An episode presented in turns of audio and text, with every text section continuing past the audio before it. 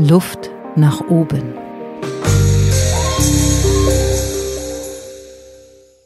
Herzlich willkommen zu Luft nach oben. Heute bei mir im Studio Christian Kessmann. Hallo, lieber Christian. Hallo, liebe Barbara. Schön, dass ich da sein darf. Das finde ich auch. Angereist aus München mit dem Zug. Wie war's? Super. Super. Mhm. Zugfahren in Corona-Zeiten. Genau. Viereinhalb Stunden mit Lappen vorm Mund. Mhm. Ähm, so wie das dann ist. Aber das Schöne ist, dass die Züge leer sind, wenn man momentan fährt. Ich bin jetzt dieses Jahr dreimal mit dem Zug gefahren und äh, das ist deutlich angenehmer als sonst, wenn man mal so die Anzahl Leute sieht. Was machst du während der Zugfahrt? Welche Medien nutzt du? Medien. Mhm. Ähm, in erster Linie, wenn das ein Medium ist, nutze ich einen Laptop, Mhm. ähm, weil ich tatsächlich konsequent beim Zugfahren da sitze und arbeite, E-Mails checke, ähm, E-Mails schreibe, manchmal Präsentationen vorbereite oder nacharbeite. Das sind so Dinge, die ich im Zug mache. Ich bin tatsächlich nicht so dieser Entertainment-Typ im Zug, Mhm. der sich da berieseln lässt. Das Das ist nicht so dein Ding. Okay, äh, ich habe dich ja eingeladen, weil du kennst dich aus mit unserem Mediennutzungsverhalten und ähm, kurz mal vorgestellt, du bist Geschäftsführer m, des Plans, ja? Ja. Ihr sitzt in München und ähm, ihr seid eine Mediaagentur und ihr kümmert euch um ja, jetzt wird's schon schwierig für mich. Erzähl du es. Ja, was wir machen, ist eigentlich relativ einfach zu beschreiben. Wir beraten Werbung treibende Unternehmen dahingehend, wann und wo welche Werbung idealerweise stattfindet. Das heißt, wir analysieren Zielgruppendaten, ähm, Mediennutzungsdaten von Menschen. Das ist eine Branche, die gab es auch schon vor dem Internet. Das hat jetzt nichts mit di- diesem Datenthema zu tun, über welches im Moment viele Menschen reden.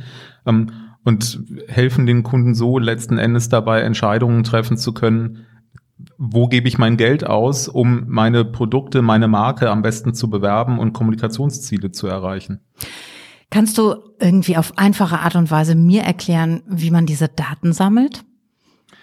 Ähm, mittlerweile passiert da natürlich sehr viel technisch, wenn wir uns in der digitalen Welt bewegen.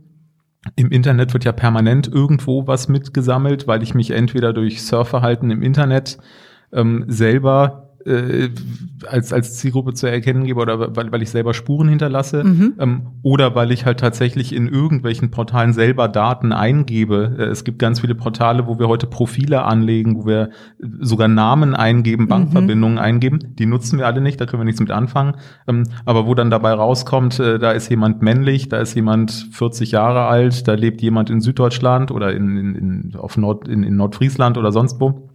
Ähm, Das ist das eine.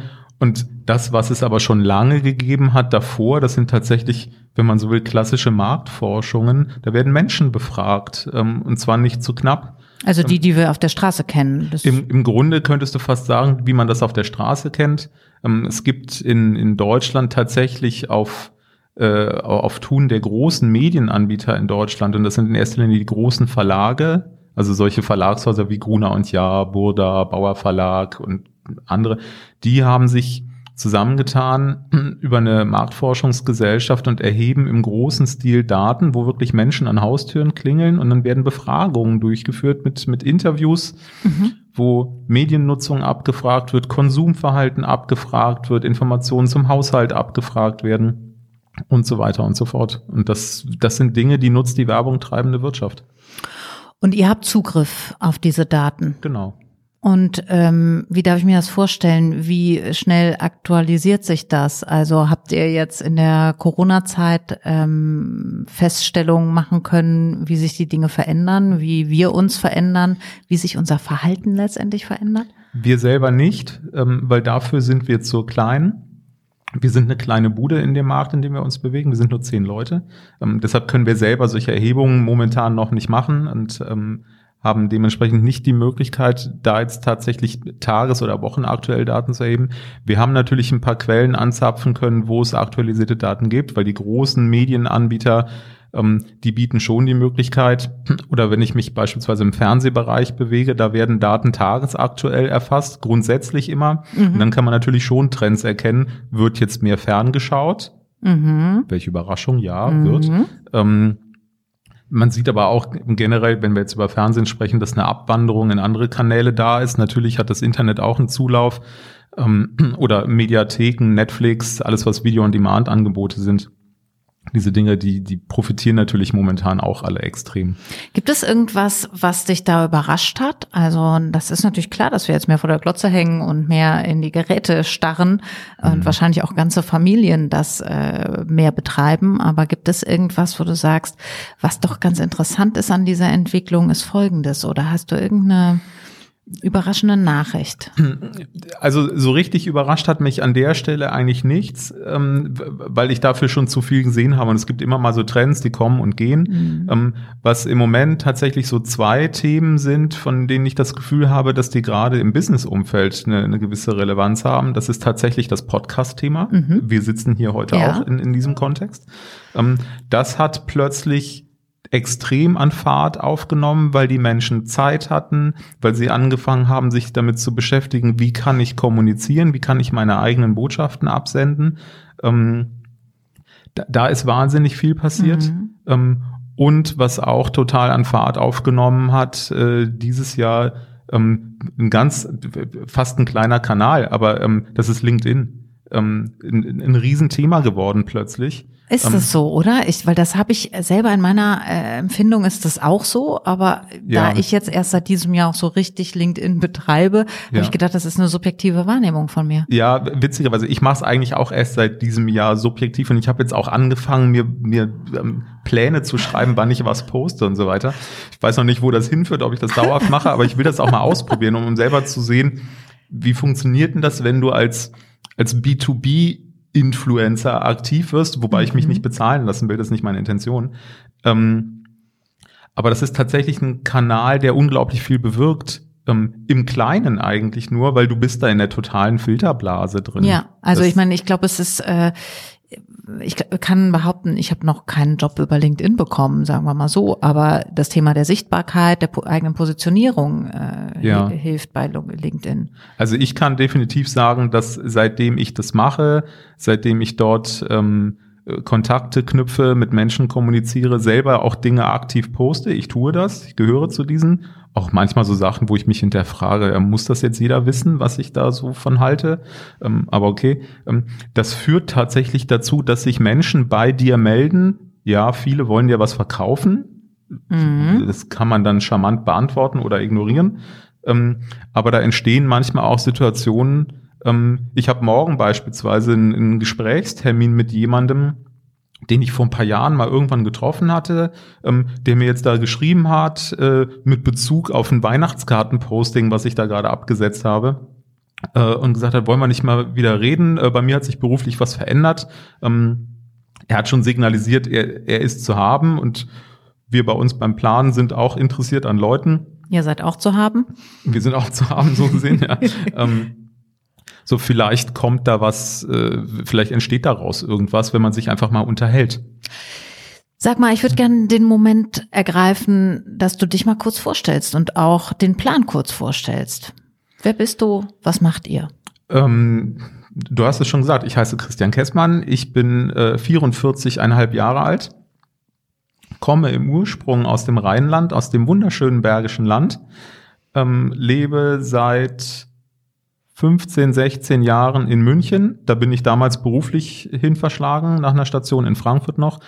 Und äh, im Grunde mache ich tatsächlich seit Ende des letzten Jahrtausends das, was ich heute mache, was ich eben eingangs schon äh, beschrieben seit habe. Ende des letzten Jahrtausends. was redet er da? Ja, das sind diese also alten seit den 90ern. Ja, das sind diese alten Menschen. Ich habe 1999. Das sind die 44,5-Jährigen, die sich schon als alte Leute beschreiben. Natürlich. Ja, wenn ja, das ist, ähm, wenn du dich in meiner Branche bewegst, dann ist es tatsächlich so, mit Mitte 40 gehörst du da schon zum oberen Durchschnitt. Das ist mhm.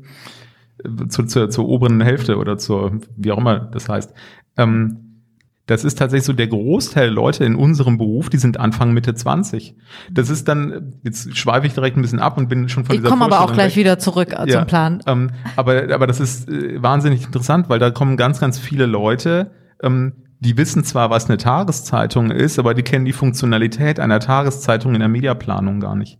Also das Berufsfeld, was wir machen, heißt Mediaplanung. Mhm. So nennt man das gemeinhin, das ist das, was wir tun. Wir sind im, im gesamten Konstrukt Werbung diejenigen, wo das große Geld hingeht. Weil wenn wir ins Spiel kommen, dann geben wir das Geld unserer Kunden in Medien aus für die Platzierung von Werbung. Wir machen keine bunten Bilder, mhm. sondern wir schaffen die Infrastruktur. Das ist das, was ich eingangs meinte mit, wir helfen den Kunden, die richtigen Kanäle zu finden. Also wenn ich jetzt deine Kundin wäre. Ja. Was würde, wie würde das dann gehen?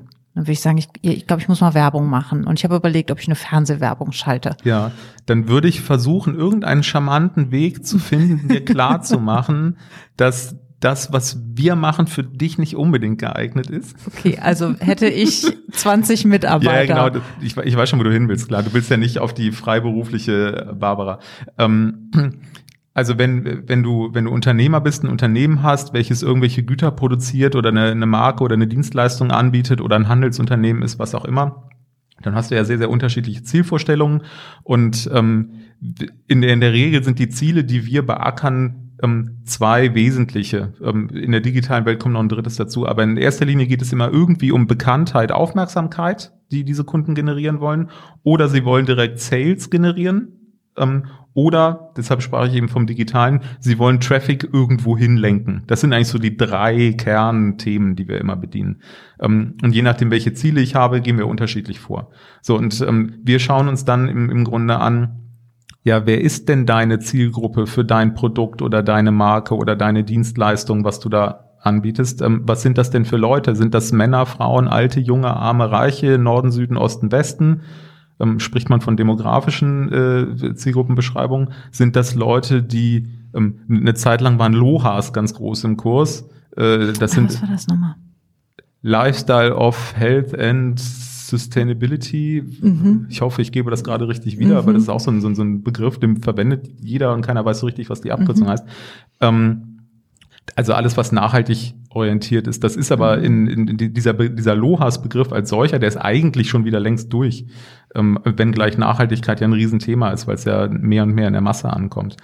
Ähm, das heißt, wir identifizieren gemeinsam mit den Kunden, weil die Kunden es oft nicht genau wissen, weil sie über diese Marktforschungsdaten selten verfügen, ähm, definieren wir mit diesen Kunden erstmal, wer sind denn die Menschen, die du überhaupt adressieren kannst? Und wenn wir das wissen und, und klar eingerammt haben oder wo sind Marktpotenziale, die ich erschließen kann, dann gehen wir halt hin und sagen, okay, was haben denn diese Menschen für Mediennutzungsverhalten? Kann ich die im Fernsehen erreichen? Jetzt mal als Mittelständler gedacht, mit einem Spot vor der Tagesschau. Ähm, mhm oder äh, erreiche ich die bei Wer wird Millionär oder bei äh, The Voice of Germany mhm. im Dschungel oder bei Heidi Klum? Mhm. Ähm, so, da gibt's ja, und dazwischen gibt's ja noch hunderttausend andere Varianten, Homes and Garden TV. Ja, mhm. also es gibt ja Sender, die hat, Nischen besetzen. Die haben möglicherweise der ein oder andere Hörer noch gar nicht gehört, dass es die gibt. Mhm. Ähm, so, und das machen wir halt im, im Groben, dass wir die, die Mediengattung selektieren, bis hin wirklich ins Kleinste. Das heißt, wenn wir uns im Fernsehen bewegen, dann sagen wir, wollen in diesen einen Werbeblock, der dabei pro 7 um 19.20 Uhr in dem Umfeld läuft. Wir wollen im Stern im vorderen Heftdrittel eine Anzeige buchen. Wir wollen auf spiegel.de ein Werbemittel XY direkt auf der Startseite platzieren oder in einer Netzwerkrotation oder ähnliches. Jetzt hast du eben gesagt, ihr seid klein. Ihr seid eine kleine Bude, hast du sogar gesagt, mit zehn Leuten. Ja, ist ja so. Die meisten sind richtig große. Ja. Das, das ist so ein bisschen ähm, Klötze. Ja, ich habe auch eine Historie in solchen Klötzen, wie du mhm. sie nennst. Ähm, mhm. Das sind Konzerne. Ähm, der, der Markt ist getrieben im Grunde von in Deutschland, sage ich mal, 30 vielleicht 40 Agenturen, die es da gibt. Viel mehr gibt's da gar nicht.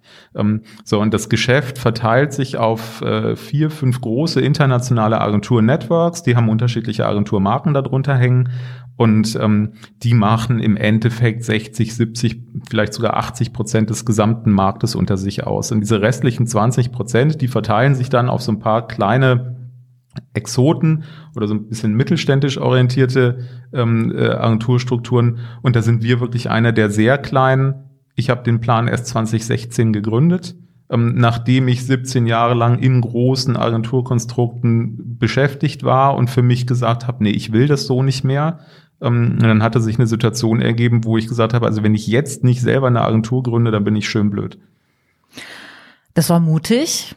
Ihr arbeitet jetzt viel individueller, kann ich mir vorstellen, als ein großer Konzern das kann. Hm. Was macht ihr anders? Was gewinne ich, wenn ich äh, den Plan, die Bude buche? Ja, lustigerweise, eigentlich machen wir gar nichts anders. Und das ist wahrscheinlich genau der Punkt, der so anders ist, weil das, was wir anders machen, ist, wir machen den Job so, wie er im Ursprung mal gedacht war. Ähm, das klingt interessant. Ja, wir, also dieses, dieses Mediageschäft gibt es in Deutschland seit den 80er Jahren. Das ist im Grunde aufgekommen, als das Privatfernsehen in Deutschland entstanden ist. Und ähm, weil da, da, da, muss, da, da gab es dann plötzlich Menschen in der Werbung, die nicht mehr überlegen mussten, ja, wo, wo platziere ich jetzt meine Werbung oder wo bitte ich darum, dass meine Werbung ausgestrahlt wird, so war das früher, nämlich im ersten oder im ZDF.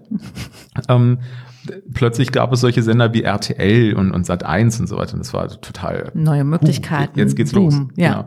Und mehr Angebote. So und dann wurde den den Werbungtreibenden klar, oh, da geht so viel Geld hin, da braucht es Spezialisten, die sich damit auseinandersetzen, weil das komplizierter wurde. Und ähm, die und die, die, die Aufgabenstellung, die damals entstanden ist, finde den richtigen Ort für effizientes Geld oder für effizienten Mitteleinsatz, um Werbung zu platzieren. So, und das ist das, was wir heute nach wie vor machen. Ich bin auch einer von ganz wenigen Leuten in meiner Branche, die sagen, der Beruf des Mediaplaners hat sich in den letzten 20 Jahren nicht verändert. Weil alle sagen, der Job hat sich total verändert, weil die Medienwelt ist ja ganz anders geworden. Ja, klar ist die Medienwelt anders geworden, aber der Beruf ist der gleiche geblieben. Wir suchen den richtigen Platz, die richtige Zeit, die richtige Stelle ähm, für die richtige Zielgruppe.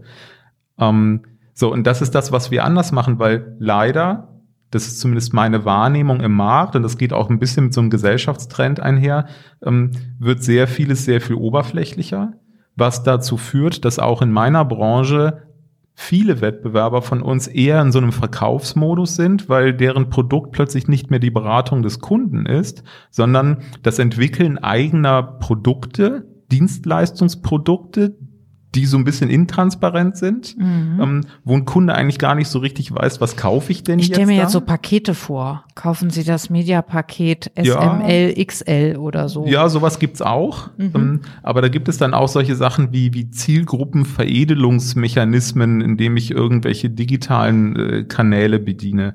Ähm, was, wenn man mal ehrlich ist und jeder in der Branche weiß das auch einigermaßen, eine etwas aufgewertete Resterampe ist, die, die angeblich mit ein bisschen Daten angereichert wird und dann ist das heißer Scheiß. Ähm, Habe ich eine etwas andere Meinung dazu. Finde ich ein bisschen, naja. Ähm, Okay, das wird jetzt schon super speziell. Ja, ich glaube, genau. so Leute wie ich oder oder viele andere, die jetzt nicht so drin sind in der Branche, äh, die die ähm, die steigen dann die aus. steigen da gar nicht mehr jetzt durch von dem, was du sagst. Ja. Aber was mich die ganze Zeit beschäftigt ist, wenn du sagst, der Beruf hat sich nicht verändert die letzten 20 Jahre, mhm. tut er das jetzt gerade auch nicht? Nein, im Kern nicht. Ähm, ja. Im Kern verändert er sich nicht die, die Rahmenbedingungen drumherum, die verändern sich und die verändern sich permanent. Das haben sie aber auch vor 20 Jahren schon getan. Das mhm. Internet gibt's ja auch nicht erst seit letzter Woche. Mhm. Ähm, das ist ja nun auch schon ein bisschen da. Das heißt, du bist mit äh, im Umgang mit Veränderungen im Außen total trainiert. Ob's trainiert ist, weiß ich nicht, aber das ist der Job. Ähm, das, das, das gehört bei uns einfach zum Alltag mit dazu. Und ähm, dadurch, dass wir uns ja auch permanent mit anderen Märkten, anderen Zielgruppen mhm. beschäftigen, ähm, erleben wir in, in unserem Berufsfeld im Grunde jeden Tag was Neues. Das ist ehrlich, ist ehrlich gesagt auch der Grund, warum ich das so gerne mache. Weil du halt wirklich am, am einen Tag dich mit Katzenstreu beschäftigst, mhm. am nächsten mit Käse und am übernächsten mit einem B2B-Bereich für äh, kunststoffproduzierende Maschinen. Okay, und diese ganze Veränderung und diese Produktpaletten und wahrscheinlich auch die Verbindung zu den einzelnen Kunden, äh, sich da eben auch reinzuarbeiten, was ist das, was der Einzelne braucht, was ist das, was dieses Unternehmen braucht, das ist von Veränderungen geprägt. Und du sagst jetzt so schön, äh, das ist der Grund, warum ich den Job liebe oder darum mache ich das so gerne. Also muss ja an Veränderungen was dran sein, was dich auch treibt und was dich triggert. Ja, ähm, ich habe mal irgendwann vor, vor vielen Jahren mich mit äh, einem Geschäftsführer einer anderen Agentur unterhalten, der mir damals sagte, ähm, er würde jetzt neu in die Agentur, in der ich damals angestellt war, kommen, weil er den, den Auftrag für sich selber hat, Dinge ändern zu wollen. Er wäre kein, wie hat er das damals genannt? Er wäre kein Bestandskundenverwalter oder kein Bestandsgeschäftverwalter. Mhm. Da habe ich eine etwas andere Meinung dazu, weil Kunden sind das Elementare in unserem Tun. Mhm. Damit verdienen wir Geld, damit bezahlen wir am Ende unsere Leute. Ähm, aber so ein Stück weit kann ich das verstehen, was der Mann damals gesagt hat, weil ähm, er hat diesen Antrieb, immer wieder was Neues kennenlernen zu wollen, etwas bewegen zu wollen, etwas machen zu wollen. Ähm, ich nenne ihn jetzt bewusst nicht beim Namen, aber er hat leider auch die schlechte Angewohnheit, und da kommt jetzt auch nicht jeder sofort drauf, dass es ist, jetzt verrenn dich nicht. Nein, nein, nein, nein. ähm, ähm, er hat leider die, die schlechte Angewohnheit, dass in dem Moment, wo er was aufgerissen hat, auf gut Deutsch, er dann sofort das Interesse daran verliert und dann müssen hinter ihm ganz viele Leute erstmal auffegen, was er da hinterlassen hat. Das ist ein bisschen ungünstig. Okay, ähm, ist nicht so, genau, ist nicht so günstig. Du machst es anders, du magst Veränderungen und bleibst aber trotzdem äh, treu, wenn ich da so äh, das raushöre, deinen Kunden oder pflegst deinen, deinen Bestandskundenstamm. Ja, Weil es mir um die Sache geht. Ähm, und das ist bei das ist bei mir ganz ganz wichtig. Alles, was ich tue, ist immer sachorientiert. Ich habe keine persönlichen Befindlichkeiten ähm, und äh, ich möchte auch nicht in irgendwelche politischen Rangeleien zwischen Leuten geraten, sondern ich möchte über die Sache sprechen, weil mir diese Sache halt Spaß macht und dieses Konstrukt aus vielen Einflussfaktoren, die dazu führen, auf welche Lösung man kommt, aus diesen Veränderungsprozessen, die sich darum ergeben, da drumherum ergeben, ähm, all diese Dinge, die machen mir einfach Spaß und, und, die halten mich bei Laune und das ist alles die Sache. Mhm. Und da ist mein Fokus. Finde ich gut. Ich auch. Ja, da ist mein Fokus. Da haben wir eine kleine Pause gemacht, um mal innezuhalten. Ja, wenn wir jetzt gucken, dieses Jahr verändert vieles. Du bist die Veränderung gewöhnt im Außen. Andererseits ist ja auch dein Job gleich geblieben. Das ist ja vielleicht eine gute Kombi. So, ich denke jetzt es fällt mir so das Sinnbild Baum ein, ne? wenn da gute Verwurzelung ist, dann kann auch die Krone einiges abbekommen an Wind und sich hin und her biegen. Mhm. Da ist halt viel Halt da und du kennst deinen Job halt schon lange und gut. Aber ähm, was würdest du denn sagen, wie geht's weiter? Kannst du in die Zukunft gucken? Interessiert sich das überhaupt? Und wenn ja, hast du eine Prognose? Wie werden wir zukünftig agieren? Wie werden wir die Medien nutzen? Was wird mit der Gesellschaft diesbezüglich passieren? Also ähm, natürlich interessiert es mich. Mhm. Ähm, ein Hellseher bin ich aber genauso wenig wie alle anderen auch. Aber Trends musst du ja eigentlich abgreifen können. Ja, ne? ja, abgreifen, einordnen ist, ist, ist eher so die, die Denkweise. Antizipieren wäre aber auch schön. Ja, ich habe, ähm, es gab vor, vor ein, zwei Wochen, lustigerweise bei LinkedIn, einen Schlagabtausch zwischen zwei Herren. Ähm, ein älterer Herr, der in der Branche einen absoluten Namen hat, den kennt jeder. Und ähm, einer der jüngeren Generationen, ähm, der mal dagegen gehalten hat, gegen die Thesen, die der Ältere immer so propagiert. Ähm, ich finde, beide haben auf ihre Art und Weise recht. Die sind, wenn man so will, ein bisschen aneinander gerauscht, ähm, öffentlich, mhm. also in der, in der LinkedIn-Öffentlichkeit sozusagen. Mhm. Und ähm, die ähm, äh, jetzt habe ich einen Faden verloren. Ja, die, ähm, die hat, du wolltest, glaube ich, erzählen, die haben sich in der Öffentlichkeit, da gab es einen Schlagabtausch und ähm, die Frage ist, gibt es Prognosen für die Zukunft, ja, Trends abzugreifen? Genau, richtig so. Und der, ähm, der Jüngere hat, wie nicht anders zu erwarten, gesagt, digital ist die Lösung aller Probleme. Ich überspitze jetzt bewusst, ganz so hat er es nicht gesagt. Mhm. Und der Ältere sagt natürlich, das mit dem Digitalen, das ist ja alles schön und gut und das geht auch nicht mehr weg. Ähm, aber da ist auch sehr viel luftleere Substanz mit dabei und da wird sehr viel äh, betrieben, was nicht ganz koscher ist. Ähm, so und äh, die Wahrheit liegt natürlich irgendwo dazwischen. Ähm, dieser Trend, dass die Welt digitaler wird, da brauchen wir überhaupt nicht drüber reden. Das ist so. Das ist aber auch nicht erst seit Corona so. Das haben wir in Deutschland nur seitdem erstmal angefangen, ansatzweise zu verstehen. Mhm. Und wir sind ja auch noch lange nicht in der digitalen Welt angekommen, nur weil wir jetzt alle Videocalls machen. Das hat ja mit Digitalisierung eigentlich noch nichts Doch, zu tun. Das denken wir aber alle. Deutschland denkt, so, jetzt bin ich digitalisiert. Ich habe einen Zoom-Account. Ja, ja, so, dann das ja, okay, mag sein, ähm, ist aber nicht so. Ähm, so und natürlich liegt die die Wahrheit irgendwo dazwischen. Und es gibt ja auch so andere Gesellschaftstrends, äh, wenn man sich mal ein bisschen mit offenen Augen auch in der Welt bewegt. Und das ist jetzt noch nicht mal anhand von von Fakten und Studien belegt, aber wenn man sich mal in der Welt bewegt, ähm, man muss einfach mal zu unterschiedlichen Uhrzeiten jetzt vielleicht nicht gerade während Corona, aber generell zu unterschiedlichen Uhrzeiten mit der U-Bahn fahren oder mit der mit dem Bus fahren. Ähm, und dann sieht man sehr unterschiedliche Mediennutzungsgewohnheiten von Menschen. Das heißt, wir Marketingleute leben auch in einer totalen Filterblase, weil wenn wir zur Arbeit fahren, jetzt denken wir uns Corona kurz weg, wenn wir zur Arbeit fahren, morgens um neun, halb zehn, ähm, dann sitzen wir da alle mit Handys, in der Regel irgendwelchen weißen Kopfhörern im Ohr, mittlerweile ohne Kabel. Ähm, ja, und hören Podcasts äh, oder lesen Mails, sind auf irgendwelchen Newsportalen unterwegs und ähnliche Dinge. Wenn ich zur anderen Uhrzeit mal mit der U-Bahn fahre, dann sitzen da Menschen und lesen Bücher. Hm. Das ist so ein Medium mit Papier und Seiten. Die gibt es noch, ne? Die also sowohl die Bücher als auch die Menschen, die sie und, lesen. Genau, und es gibt ja in der Gesellschaft auch so einen ganz großen Entschleunigungstrend, weil ja viele Leute auch sagen, sie sind total überfordert mit diesen ganzen Reizen, die permanent auf sie einfließen. Mhm. Ähm, und, und, und versuchen dem auch ganz bewusst wieder zu entgehen und, und, und suchen sich so ihr, ähm, ihre, ihre Freiräume. Und das ist tatsächlich dann sowas wie Bücher lesen. Ähm, klar, auf der Zugfahrt habe ich es jetzt heute auch wieder gesehen, da sitzen auch Menschen mit dem Laptop und gucken einen Film. Ähm, mhm. Wo auch immer sie den herhaben, ob der gestreamt ist oder ob eine DVD ist heute im Laptop auch nicht mehr drin. Ähm, die Zeiten sind auch vorbei. Aber ähm, diese, diese Ausflüchte aus dem Digitalen, die sind schon auf gewisse Art und Weise da. Ist das denn ein Trend? Also wenn ich dich nach deiner Prognose frage, wo geht's hin? Das ist ein, ähm, das ist ein Trend. Es wird, glaube ich, zukünftig nicht den einen großen Trend geben, sondern es wird viele kleine Trends geben. Alles wird viel zerklüfteter, alles wird sehr viel individueller.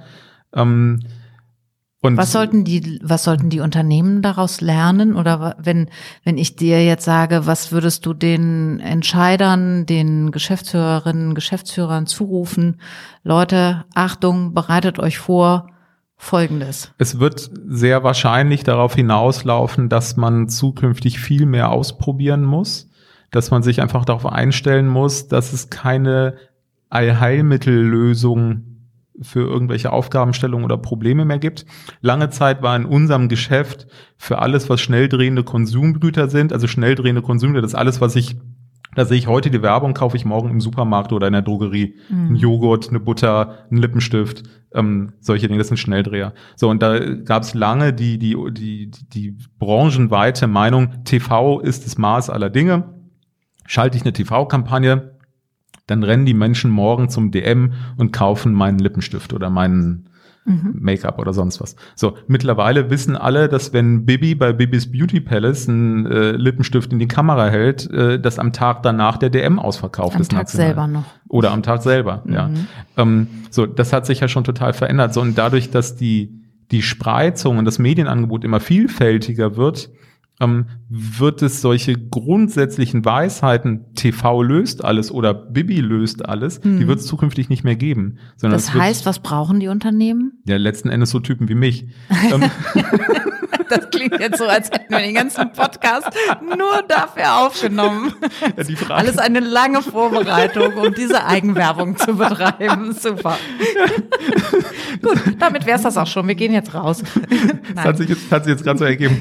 Ähm, nein, letzten Endes, die, was die Unternehmen brauchen, ist Mut. Sie brauchen Mut, um Entscheidungen zu treffen um Dinge auszuprobieren. Und also ohne sich vorher eine Excel-Tabelle geben zu lassen, in der steht so und so viel Prozent Einsatz, so und so viel Prozent Out, äh, Output, so äh, erhöht sich die Marge. Äh, das kann man mhm. in Zahlen belegen. Es wird immer schwieriger, diese Verbindlichkeit im Vorfeld schon da reinzubekommen. A, kann das heute noch nicht mal jemand. Ähm, aber das wird immer schwieriger, das solche heißt, Prognosen auch anstellen zu können. Aber dann denke ich, dann ist ja sozusagen das Vertrauen in der Auftraggeber-Auftragnehmer-Beziehung das A und O. Ja, sicher. Ein Grundwert. Und dann sind wir wieder bei der von mir angesprochenen Oberflächlichkeit in diesem Umfeld, in dem ich mich bewege. Und das ist genau das Schwierige, dass dieser Branche wahnsinnig wenig Vertrauen gegenüber ausgesprochen wird, weil sich viele Marktteilnehmer so verhalten, wie sie sich verhalten. Ähm, und ich glaube, langfristig ist es einfach elementar wichtig, dass es genau diese Vertrauenskomponente viel extremer als heute gibt. Also noch individueller, noch äh, persönlicher vielleicht oder noch vertrauensvoller in der Beziehungsebene und mit mehr Mut dann auch selber springen müssen. Sagen, okay, ist jetzt auch eine Intuition, es zeichnet sich ab, mag sein, es weiß aber keiner. Hm. Und zerklüfteter denken, also ein bisschen hier, ein bisschen da. Und das muss man sich in der Unternehmenskultur jetzt erstmal vorstellen. Wenn ich jetzt mal denke, ich bin ein, ein Marketingverantwortlicher im großen Konzernunternehmen. So, dann äh, muss ich ja gewissen Erwartungshaltungen entsprechen und, und muss ja. Ziele erreichen. Und ähm, der Marketingleiter, der wird dann vielleicht relativ zeitnah verstehen, dass er Dinge ausprobieren muss, dass er was testen muss, dass er mutiger sein muss. Er muss das gleichzeitig aber auch im Unternehmen transportieren und seinen Vorgesetzten, und oftmals sitzen die dann ja noch nicht mal in Deutschland, sondern in New York, Rio, Tokio, ähm, denen auch klar machen, dass die Welt sich verändert. Und das ist natürlich einem, einem CEO von einem, von einem Weltkonzern oder, oder, oder, oder einem Riesenunternehmen wahnsinnig schwer zu vermitteln, ähm, dass eben diese Verlässlichkeit einfach nicht mehr da ist. Also das Aushalten ähm, der Umbrüche, das mhm. Aushalten dieses Veränderungsprozesses, der schon lange angefangen hat und schon immer da war und auch einfach niemals aufhört. Genau. Und, und Menschen sind ja träge. Menschen wollen ja keine Veränderungen. Die einen sagen so, die anderen so. Ja, aber die, ja. die meisten wollen es ja nicht. Die, die meisten Menschen lehnen ja Veränderungen tatsächlich. Nee, es gibt ab. das gro großes Bedürfnis an Sicherheit und und genau. ähm, ich finde aber jetzt spannend, genau zu diesem Punkt äh, uns hinzuarbeiten, weil wir tatsächlich auch schon jetzt am Kern sind, den ich total spannend finde, dass es eigentlich nichts mehr gibt, auf das ich mich verlassen kann, als auf das, was ich in der Beziehung zu meinem Auftragnehmer oder zu meinem Auftraggeber, also ne, ähm, in dieser Auftragssituation habe ich nichts anderes, was verlässlicher ist als die menschliche Beziehung. Und das finde ich wiederum ganz interessant in der global, globalisierten und digitalisierten Welt, in der wir leben, die mhm. sich so schnell dreht. Mhm. Also ist das, das ist ja wie so. Ist eigen, eigentlich ist es ein sehr schöner Punkt. Ja. ja. Lieber Christian, wir sind ähm, am Kern und irgendwie denke ich, das ist ein guter Punkt, mit dem wir schließen können. Eine spannende Reise bis dahin. Vielen Dank. Sehr gerne. Ähm, aber bevor du gehen darfst, würde ich dir gerne mal eine Abschlussfrage stellen. Ich wollte gerade sagen, normalerweise, normalerweise kommt doch bei dir noch was, deshalb war ich jetzt gerade so ein bisschen ja, stutzig. Ja. Genau, ich habe es gesehen. Mhm. Wer oder was hat dir Luft nach oben verschafft? So, ich habe ja geahnt, dass du mich das fragst und ich habe tatsächlich, bis ich hierher gefahren bin, auf dieser Frage rumgedacht, weil ich die echt total schwierig finde. Ähm, ich kann das nicht pauschal beantworten mit wer oder was, weil in, in meinem speziellen Fall, glaube ich, sind es ganz viele kleine Dinge, die einfach passieren, sei das intern oder durch externe Einflüsse. Ähm, und, und Luft nach oben heißt für mich Weiterentwicklung, ähm, sich, sich mit Dingen beschäftigen können, einfach vielleicht auch mal ein bisschen Zeit zu haben, sich mit Dingen beschäftigen zu können. Und dann sind es wirklich diese Kleinigkeiten. Ich hatte zum Beispiel gestern ein Erlebnis, ähm, und zwar wir hatten ein internes Meeting, wo wir ähm, innerhalb von, von Microsoft Teams eine neue App einführen wollten. Microsoft Lists, das wurde erst im Mai gestartet, jetzt seit September verfügbar. Und wir hatten uns zu, zu zweit mit einer Kollegin, hatte ich mir überlegt, wie wir das bei uns implementieren wollen, was wir damit machen wollen. Das Meeting ist auf gut Deutsch total in die Hose gegangen, aber deswegen war es extrem gut. Ähm, weil wir plötzlich in einem Modus gewesen sind, wo wir im Team mit zehn Leuten sehr konstruktiv miteinander darüber gesprochen haben, warum das gut ist, wie wir es anders machen können, wie wir es besser machen können. Und das war so ein Moment, wo ich gemerkt habe, ja genau, wenn wir in diesen Modus kommen, dass wir permanent auf diese Art und Weise miteinander reden und arbeiten, dann haben wir alle gemeinsam extrem viel Luft nach oben. Dem ist nichts hinzuzufügen. Vielen, vielen Dank.